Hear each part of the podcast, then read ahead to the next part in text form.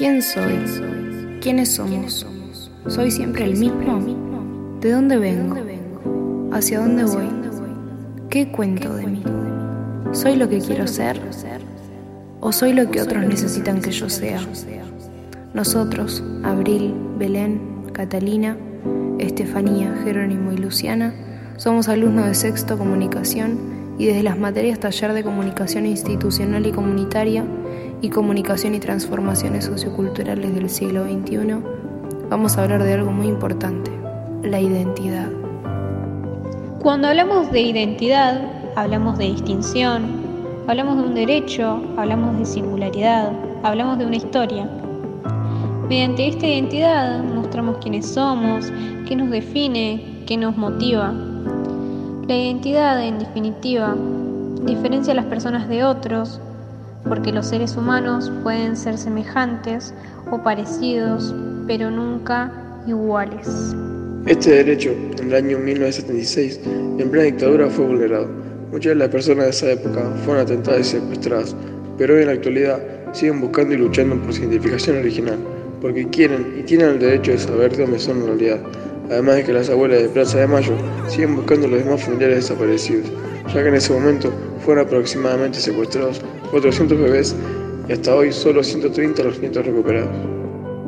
Así como tenemos el derecho de conocer nuestra identidad de procedencia, también tenemos el derecho a decidir con cuál género nos sentimos identificados.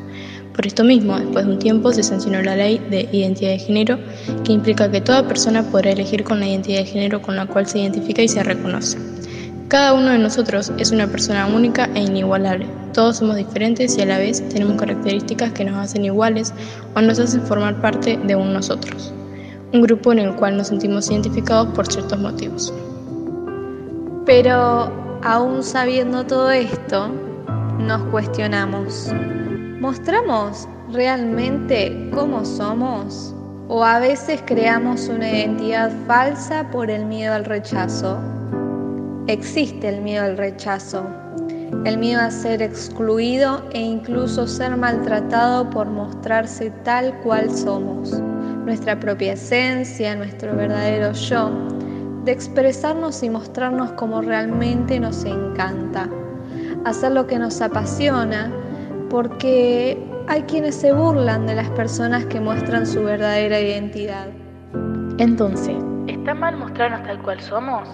¿Está bien tener miedo a ser nosotros mismos? La realidad es que en la actualidad estamos ante un cambio y muchas mejoras. Si recordamos los tiempos pasados, nos damos cuenta que en esos momentos no había tanta libertad de expresión como la que hoy tenemos. Y aunque sigan habiendo personas que juzgan a los demás, es tiempo de no tener miedo a ser libre, a expresarnos, a mostrar realmente quiénes somos y luchar por aquellos a quienes le arrebataron su identidad, para decir nunca más y cuidar nuestros derechos, conmemorar y hacer justicia para que jamás nadie nos quite nuestra identidad, nuestros derechos, nuestra libertad.